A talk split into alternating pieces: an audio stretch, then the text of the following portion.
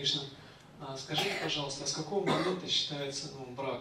То есть ну, разные варианты слышал, то есть с ЗАГСа, с Виваха Яги, с того момента, как вместе становятся ну, какие-то варианты. Как только человек подумал, вот это моя жена, можно считать, что процесс начался уже. Как только он так подумал, посмотрел, подумал, процесс начался уже. Но официально есть часть также брака, церемония есть, самскара, которая закладывается, нельзя нарушать, она закладывается перед священным огнем, в храме, перед священником. Это уже последнее, что делается. Процесс начинается с того, что уже решение появляется.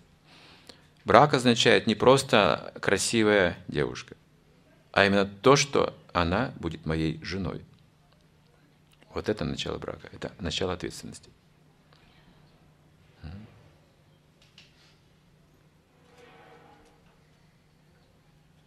Потом, потом эти вещи должны еще узакониться, утвердиться, сцементироваться законом. Три вещи существуют, так сориентируйтесь. Есть любовь, есть долг есть закон.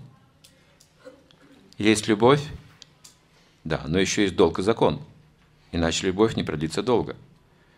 Должна узаконена быть эта любовь. И исполнять долг должны оба. Правильно свой. Эти три кита держат брак, династию. Это крепко. Если есть одно, только любовь, без закона и долга, это, как понимаете. Или есть долг без закона и любви. Или есть закон без долга и любви. Нет, так. Все разрушится.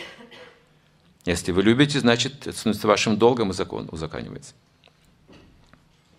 Потому что я могу разлюбить, сказать потом. Вот любил, да разлюбил. Почему так произошло? Я не виноват. Нет, ты виноват. Ты в невежестве сделал это. Потому что настоящая любовь не уходит. Она поднимается выше. Ты жил неправильно, ты женился неправильно, ты грехи совершал на самом деле. Есть брак, а есть узаконенная проституция. Не путайте эти вещи. В век Кали вот такие понятия появляются. Узаконенная проституция называется.